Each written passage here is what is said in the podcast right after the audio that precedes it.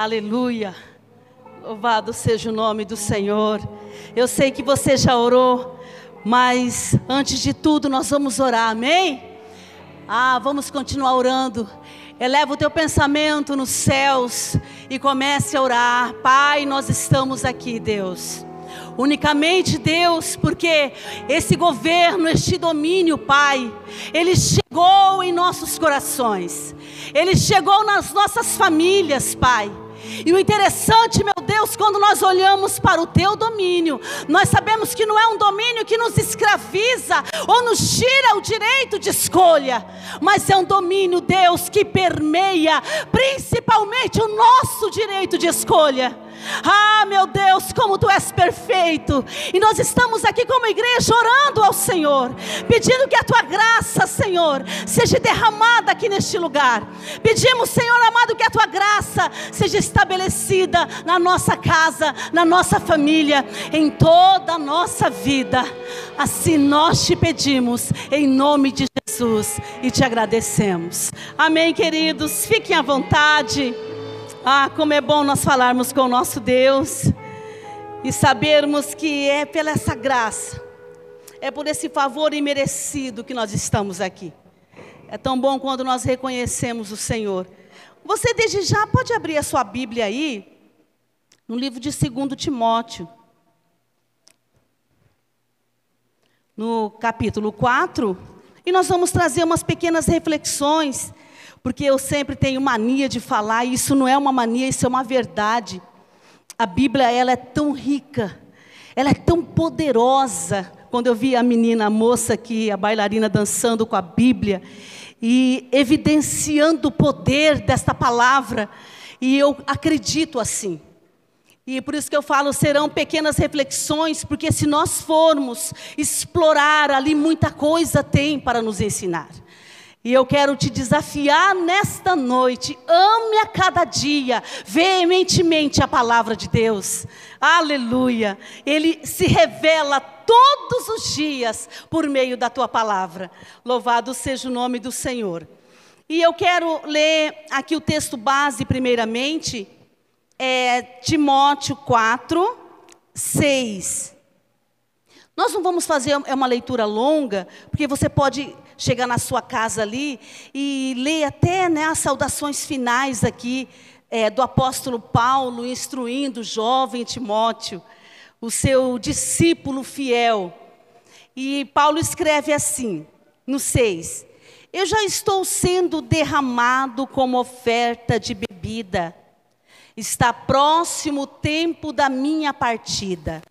No 7 ele diz assim: Combati o bom combate, terminei a corrida e guardei a fé. E no 8, para completar, ele diz assim: Agora me está reservada a coroa da justiça, que o Senhor, o justo juiz, me dará naquele dia, e não somente a mim, mas também a todos os que amam a sua vinda. Louvado seja o nome do Senhor. E eu quero iniciar nessa noite as nossas reflexões da poderosa palavra de Deus com uma pergunta, um questionamento que diz assim: Qual é o sentido da vida? Quantas vezes você que entrou aqui está sentado já ouviu esse questionamento? Qual é o sentido da vida? Aí o mesmo Paulo escreve lá em Colossenses 1, 16, 17, dizendo assim: Olha o princípio do sentido da vida, porque nele foram criadas todas as coisas, nos céus e na terra, as visíveis e as invisíveis. Tudo foi criado por ele e para ele. Ele é antes de todas as coisas, e nele subsistem todas as coisas. Aí você também já ouviu essa questão. Então, por que vivemos? Qual é o sentido da vida? E muitas pessoas ainda continuam questionando. Muitas vezes, nós achamos que o propósito da vida está em relações, em realizações pessoais. Isso faz parte, mas não é o foco do sentido da nossa vida. Quem não gosta de uma realização pessoal, quando você planeja, você determina, você sai do lugar e você quer chegar a um outro lugar, e quando você chega ali, quem não sente realizado diante de tamanhas realizações pessoais, vamos usar um pleonasmo aqui. Quem não, já não se, se sente realizado? Nossa, e é muito bom. Mas muitas pessoas, elas até lustram a lente do seu olhar e falam assim: as realizações da minha vida, ah, ali está o sentido dela. Esquecendo que as realizações fazem parte do sentido da nossa vida. Aí continua. Como profissão, né, muitas vezes achamos que a profissão bem-sucedida, a realização financeira, e, e ou mesmo a felicidade.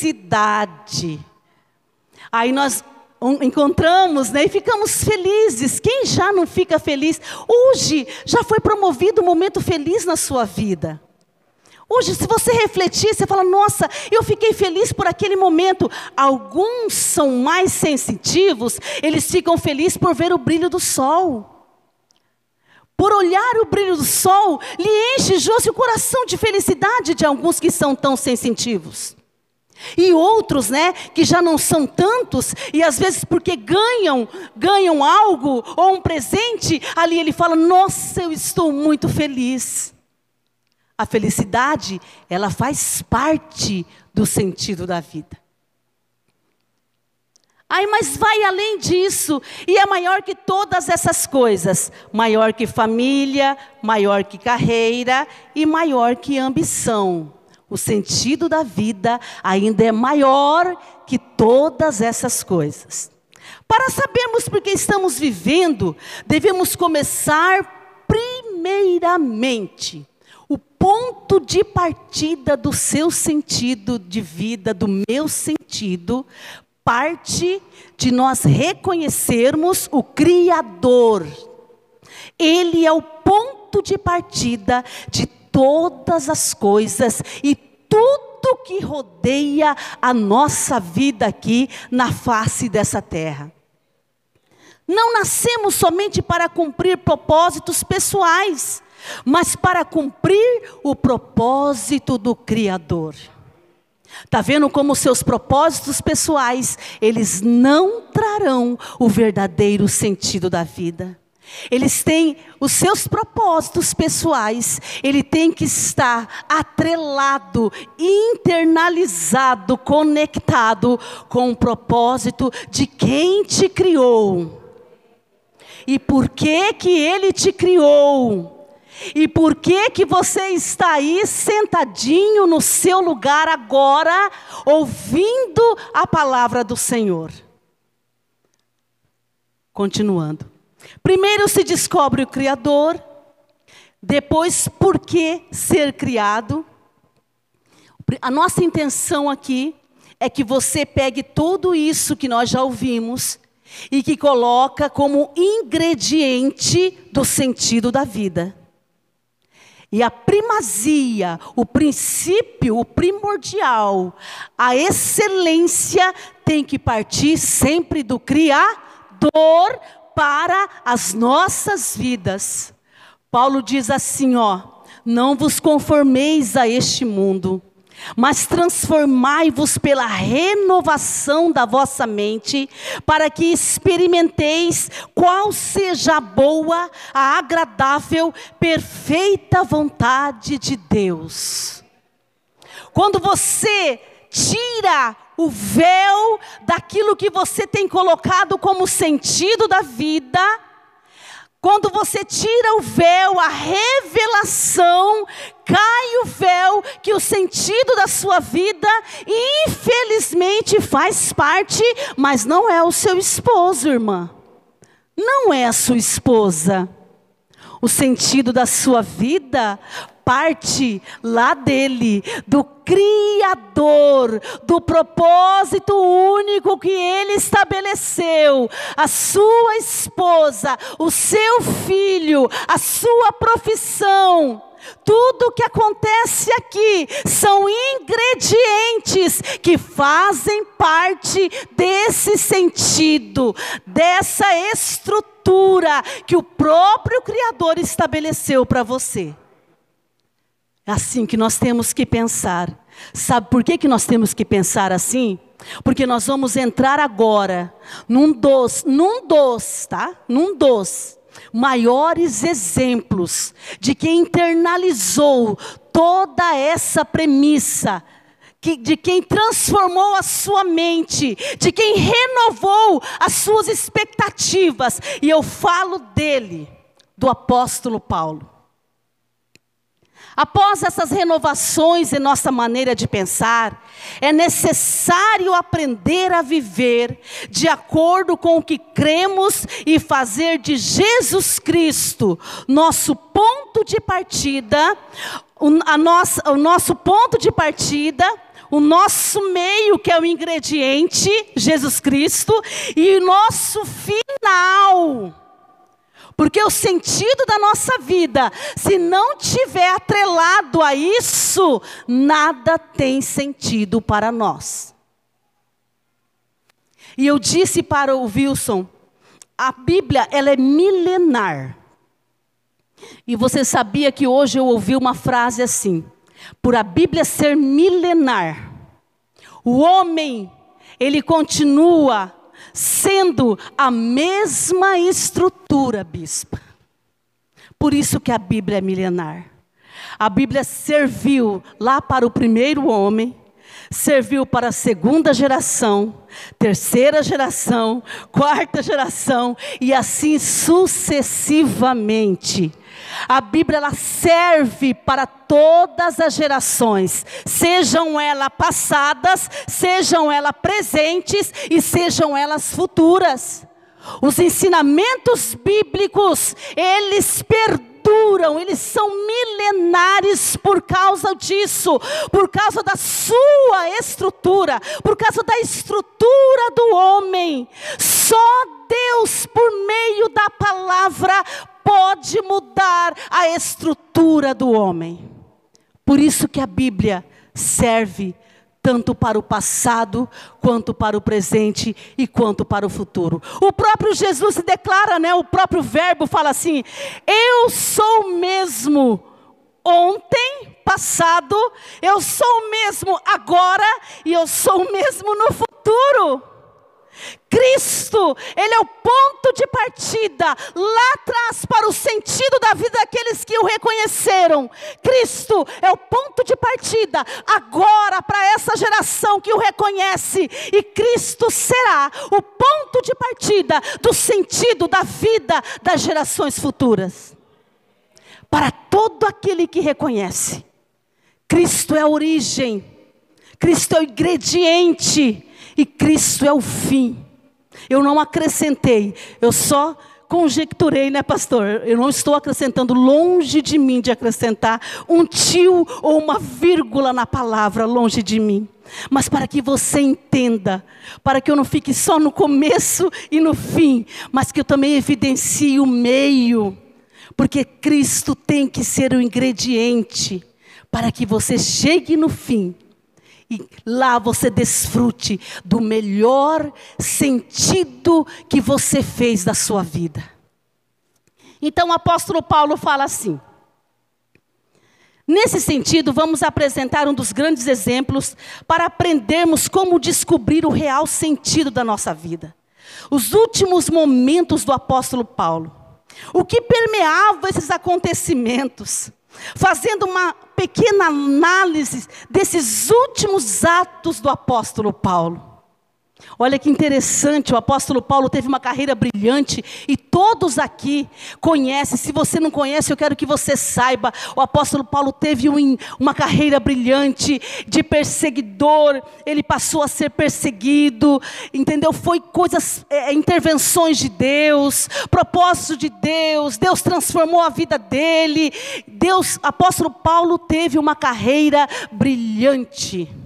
E ele descobriu nesta carreira, nesta vida dele brilhante, o real sentido da sua vida. Em que a vida dele, de fato, girava, como diz o bispo, não em torno do seu umbigo, mas em que a vida dele tinha sentido. Em que a vida dele? E ele relata, claro que se nós olharmos a carta, as cartas dele, tem muitos relatos, mas eu escolhi o ponto final da carreira do apóstolo Paulo. O momento crucial da vida dele, a morte. Apóstolo Paulo estava no corredor da morte quando ele escreve essa carta para o Timóteo. Aí eu fico pensando, como será que estava as emoções do apóstolo Paulo? Estavam afloradas. Ele estava com medo, ele estava trêmulo, porque as nossas emoções, elas nos acompanharão no processo da nossa vida. Nós não podemos retirá-la, mas nós podemos administrá-la, gerenciá-la. Isso nós temos, nós temos sim condições pela palavra. Apóstolo Paulo demonstra isso. Ele estava no corredor da morte. E o interessante aqui do apóstolo Paulo, numa das muitas lições que ele traz para nós, é em 2 Timóteo, tá? capítulo 4, 6 e 7, nós vemos, né? Eu, aquele versículo que nós lemos. Aí o apóstolo Paulo fala: Já estou sendo derramado como oferta de bebida, está próximo o tempo da minha partida, combati o bom combate, terminei a corrida e guardei a fé legal. Nós olhamos isso e falamos, nossa, que coisa. Só que entre linhas desta mensagem nós vamos descobrir muitos pontos que trouxe o real sentido para a vida do apóstolo Paulo. Encarar a morte como ele encarou a morte, como a sua fé não foi desfalecida, como as suas emoções não gerenciar, não gerenciou ele. E a coisa mais principal que eu tirei aqui analisando a primeira frase que ele diz assim: Eu já estou sendo derramado como oferta de bebida. Apóstolo Paulo, no corredor da morte, ele faz menção daquele processo da libação da oferta. A libação da oferta nada mais era que uma oferta líquida geralmente espargida ou derramada perante o altar. O apóstolo Paulo fala assim: Olha, eu já estou sendo, Timóteo, oferecido como oferta de libação. Eu vou ser, estou sendo oferecido como uma oferta derramada. Mas sabe que ele quis dizer isso? Paulo entendia que a sua morte seria como um sacrifício, uma oferta derramada a Deus. Por isso que as suas emoções foram gerenciadas também. Porque Paulo tinha uma convicção dentro dele. O medo da morte não o tomou. As murmurações contra o processo ali no corredor da morte não foram maiores do que aquilo das suas crenças, daquilo que ele tinha recebido do Evangelho, daquilo que ele tinha testemunhado em relação a Estevão que deu a sua vida ali, ele próprio testemunhou. Estevão, Estevão sendo derramado ali, sua, sendo apedrejado por uma causa, pela causa de Jesus Cristo, pela causa do Evangelho. O mais interessante nesta entre linhas que a Bíblia não explicita aqui, mas nós entendemos, porque ele escreve para Timóteo, ele não se preocupa com ele mesmo no corredor da morte, pelo contrário, ele se preocupa com a vida de Timóteo, tanto que ele escreve a carta dele orientando Timóteo acerca de todos os percalços que a liderança de Timóteo sofreria. O que eu aprendo aqui, David, é que na, no sentido da minha vida, se eu quero dar sentido para a minha vida, eu tenho que me despir do individualismo e ser bênção e ser uma oferta para abençoar pessoas. Apóstolo Paulo fez isso. Ele não olhou para o seu momento ali crucial da sua morte. Ele pensou em Timóteo.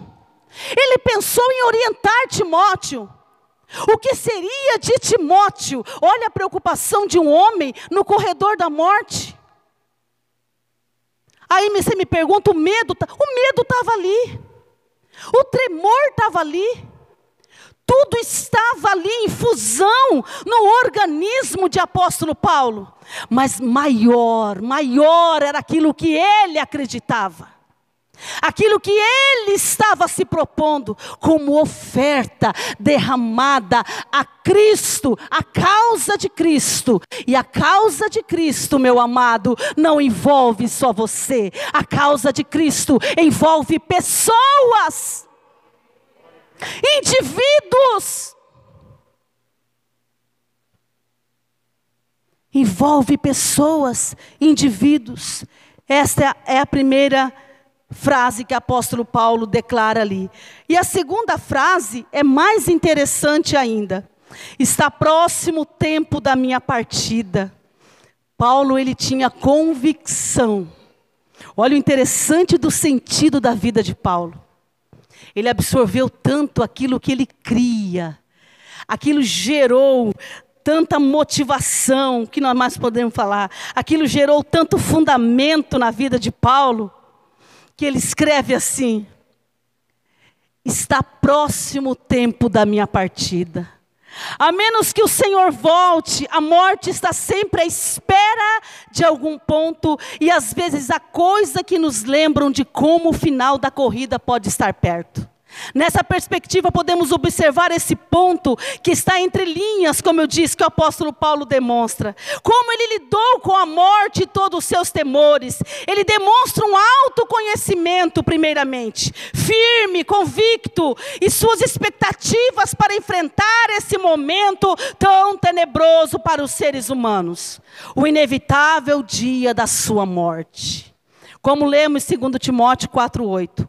O autoconhecimento é um dos fatores fundamentais para esse descobrimento. Depois suas crenças, depois suas perspectivas após a morte. Olhar a morte como um prêmio e não como um desastre. Paulo tinha convicção desses princípios. Olhava a morte para um prêmio.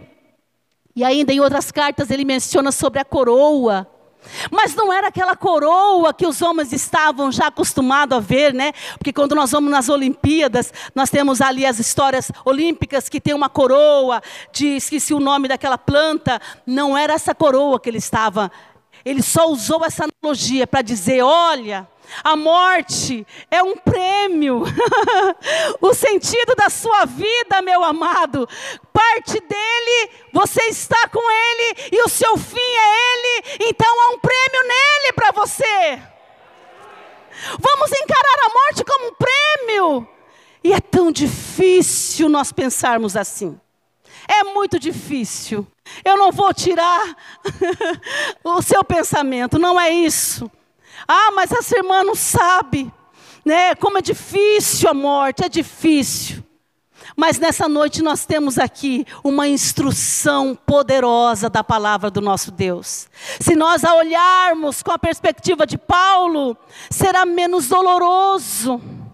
Nós vamos sofrer sim, porque quando nós separamos de uma pessoa que nós amamos, nós temos as nossas emoções ali, nós sofremos. Nós choramos, nós lamentamos, mas isso faz parte da caminhada, não é o fim da sua caminhada. O fim da sua caminhada é Cristo, e é um prêmio para você. E nós temos que desconstruir e reconstruir essa ideia de nós encararmos a morte. Como é difícil, Senhor, nós sabemos disso. É isso que Paulo está falando aqui. Está próximo o tempo da minha partida. Na terceira frase, ele diz assim: Combati o bom combate. Quando você traz como princípio o Criador, Jesus Cristo, seu Filho, traz para o ingrediente da sua vida o Criador, Jesus Cristo, teu Filho. Você olha para os piores combates da sua vida com um outro olhar. Paulo tinha um outro olhar quando ele diz assim: combati o bom combate. O Tiago, que é que já foi no quartel, sabe que é combate. O Wesley né, sabe aqui que é combate. Os soldados que nós temos sabem que não é fácil um combate. Não é fácil. Há muitas mortes. Quem já foi soldado sabe como é um combate. Mas apóstolo Paulo fala: Eu combati um bom combate. Sabe por quê? Porque Cristo irá ajudar-nos, diz ele, a entender e enfrentar as lutas e os desafios da vida para que aprendamos a lutar bem. Paulo já havia experimentado diversos momentos difíceis da sua jornada. E sabia do que ele estava falando sobre os desafios que enfrentamos no processo da nossa vida. Paulo sabia o que era um combate. Aí você pode falar, até perguntar, mas irmã, é difícil um combate? É difícil também. Mas eu também quero trazer uma boa notícia para você: que o combate nada tem a ver com Deus. As nossas situações difíceis nada tem a ver com Deus. Nós vamos mudar o nosso foco de olhar os combates. Os combates têm a ver comigo e com você mesmo. Todos os combates que nós enfrentamos aqui, nada tem efeito maior além de você, de mim e de você também. O efeito maior de um combate, o efeito maior de uma oposição que você está enfrentando, um efeito maior de uma tristeza, um efeito maior, seja qual for o combate que você está aí, o efeito maior, ele produzirá ele surtirá um efeito maior sobre a sua vida. Ele vai te fazer um homem, uma mulher experimentado. O combate tem essa, esse propósito. O combate tem esse fim. E o apóstolo Paulo entendeu isso quando ele diz: Eu combati um bom combate. Cristo me ajudou em todos eles. O interessante é que nós vemos Quantos combates o apóstolo Paulo ele demonstra nas suas cartas às igrejas, né? Prisões, tempestades, olha, sinédrios, é, julgamento. E quando ele escreve isso, ele tinha acabado de sair e sentenciado a um julgamento. O julgamento dele foi morte na certa. Aí ele escreve para Timóteo: Olha, Timóteo, eu combati um bom combate. A quarta frase, né? Terminei a corrida. A, corrida pode parecer longa, mas há um fim. A vida terrena não é mais simplesmente uma sequência de episódios que sucedem a cada momento, mas sim uma descoberta sempre surpreendente da fidelidade do Senhor e dos desafios constantes do serviço. Quantas vezes você está na sua corrida aí, no seu processo, você vê um combate, você vê uma oposição, né? Aí você fala: Meu Deus, é o meu fim, é o meu fim. Mas se você extrair de tudo isso, como o apóstolo Paulo extraiu, saiba que todos esses episódios que você está vivendo, ele vai ser sempre uma descoberta surpreendente das intervenções de Deus neste momento que você está passando. E quantos de nós não temos experimentado grandes intervenções de Deus na nossa corrida? Às vezes nós olhamos e falamos: Meu Deus, é o meu fim, socorro. Aí vem as intervenções de Deus e demonstra: não, calma, não é o fim ainda, não é o fim. Eu tenho esse, esse, esse, esse propósito. Aí nós ficamos, como diz, né, até sem graça diante das nossas ações. Aí é revelado, as intervenções vêm, Deus é glorificado, o nome do Senhor é exaltado, Ele é digno E tudo isso vem diante quando nós nos deparamos e falamos: nossa, terminei a minha corrida agora, acabou o sentido da minha vida.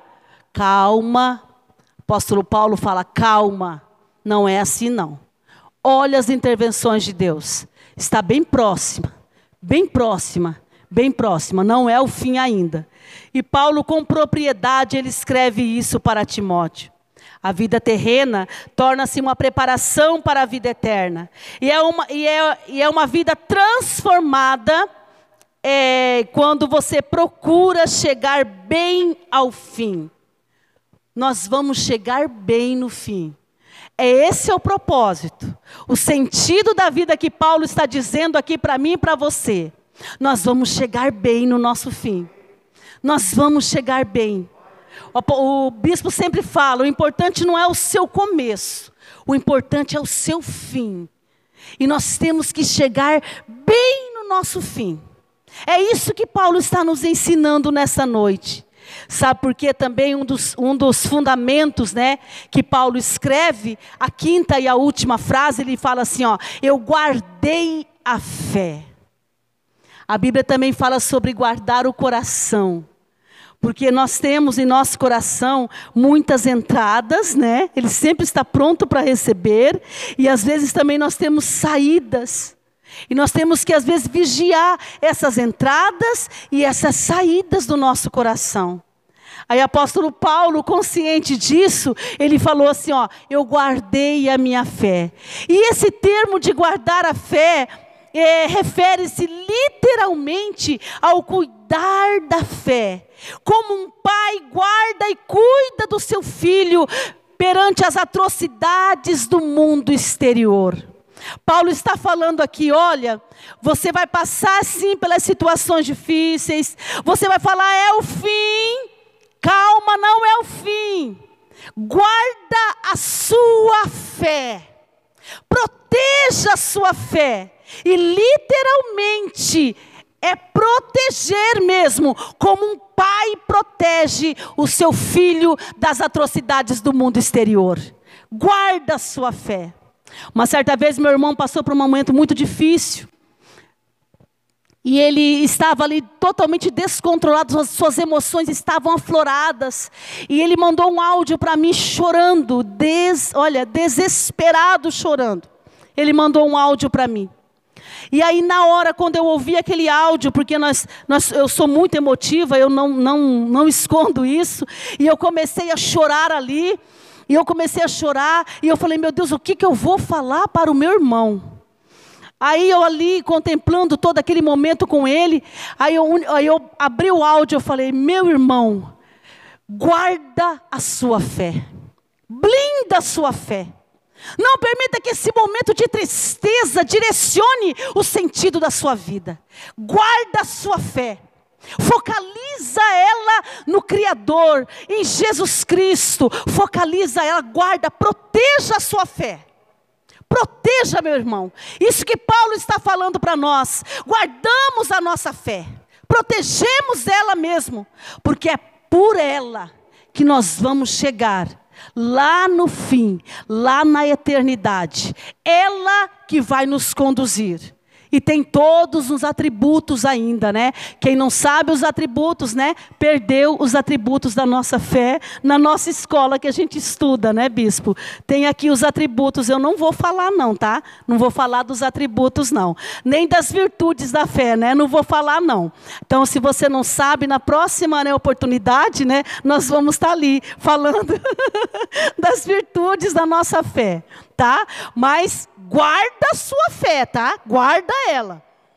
E Paulo sabia que lhe restava pouco tempo, estava sendo julgado em Roma e já tinha passado pela primeira audiência, mas sabia que o fim estava próximo, portanto não se abalou diante da perspectiva de morrer. As duas palavras, oferecido e partida, em 2 Timóteo 4,6, mostram sua fé e sua segurança. Nós, como Paulo, somos chamados para sermos fiéis. Quer nos sucedam dificuldades, quer prazeres, quer desastres, somos chamados a seguir Jesus. Essas realidades ao longo prazo são guia importante para que vivamos bem e ao máximo cada dia das nossas vidas. A vida a vida transformada espera a fase final da transformação, que ocorrerá quando nos encontrarmos face a face com Cristo. 1 Tessalonicenses 4, 13 ao 18. Você lê na sua casa. A perspectiva deste homem que focalizou o sentido da sua vida como ponto de partida, Cristo Jesus como ponto de partida, como ingrediente principal da sua caminhada. E além de tudo isso, como fim da sua caminhada. Paulo descobriu o verdadeiro sentido da vida. E graças a Deus, e ele compartilhou conosco mediante a palavra. E eu falo para você, o verdadeiro sentido da sua vida sempre terá como ponto de partida Cristo, meio Cristo e fim Cristo. O interessante de tudo isso, Cristo, Ele ofereceu, Ele como oferta viva, Ele se ofereceu em resgate e salvação por pessoas. Salvação de pessoas. Lembre-se, o sentido da nossa vida tem que ter como foco principal Cristo, mas também uma das maiores e melhores ações que ele demonstra para nós: se oferecer por pessoas, servir pessoas, ter pessoas no sentido da sua vida. É isso que nós aprendemos aqui. Isso que traz sentido, substância para a nossa vida. Quanta substância nós precisamos. E as pessoas estão aí do seu lado. As pessoas estão lá na sua casa. E as pessoas estão aí nas ruas. Onde você está, tem pessoas para que você demonstre ali qual é o sentido da sua vida. Você reparou como que Deus é perfeito? Aonde você está tem o sentido da sua vida. Onde você está tem pessoas. Onde você está tem pessoas tanto que te fazem feliz e pessoas tanto que te fazem triste. Apóstolo Paulo também tinha isso. E ele descobriu. E ele foi fiel às suas descobertas. Hoje, falando com o Léo Denner, eu comentando com ele sobre o sentido da vida, e eu falei assim para ele: Filho, você está vendo que desde quando você nasce, desde quando você nasce, você já está tendo ali um foco em pessoas. Um bebê recém-nascido, involuntariamente, ele nem está pensando nisso. Ele nem tem as suas estruturas emocionais ainda completas. Nem tampouco o seu, a sua perninha ainda é suficiente para segurar os seus passos. Ele não tem tudo isso. Mas ele já provoca felicidade em pessoas.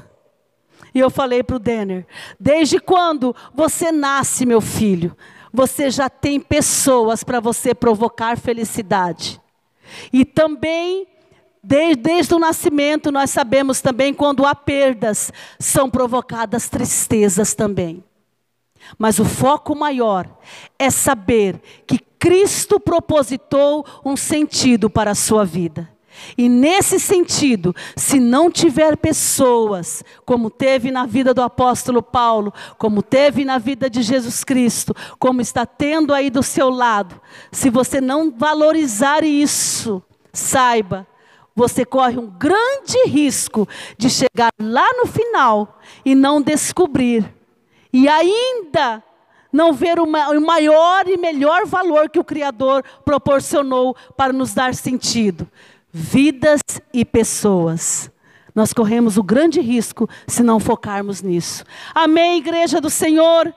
como Setembro Amarelo, né, nos traz e nos chama muita atenção para essas questões. E a palestra, como diz aqui a secretária, foi fantástica. Por isso, mais que eu trouxe essa reflexão, para que você valorize o que Deus valoriza. E o que Deus valoriza são pessoas. Isso não quer dizer que suas conquistas Deus também não valoriza. Não quer dizer isso, tá? Isso não quer dizer que as suas felicidades, sejam elas pessoais, Deus não valoriza. Mas não é o foco. Não é a primazia não é a mola propulsora, não é o motor ali que engrena. O que engrena o motor do sentido da nossa vida, lembre-se, são pessoas. Por isso que Deus propositou um plano que nunca vai falhar. Quando Jesus Cristo chega numa pessoa, é impossível ela pegar aquela e reter para si mesma, é impossível. Porque é tão bom Jesus Cristo que ela, aquela pessoa quer pegar Jesus Cristo e apresentar a outras pessoas. Está vendo como o foco do sentido da nossa vida, ele perdura, ele é milenar. Desde quando Deus propositou para o primeiro homem e chegando até nós, e ainda vai chegar a geração futura, Jesus Cristo está ali permeando o foco da nossa existência. O foco e o sentido da sua vida deve estar no maior e o melhor valor pessoas, vidas. Amém, igreja do Senhor? Essas são as nossas reflexões e eu quero que você aplauda Jesus,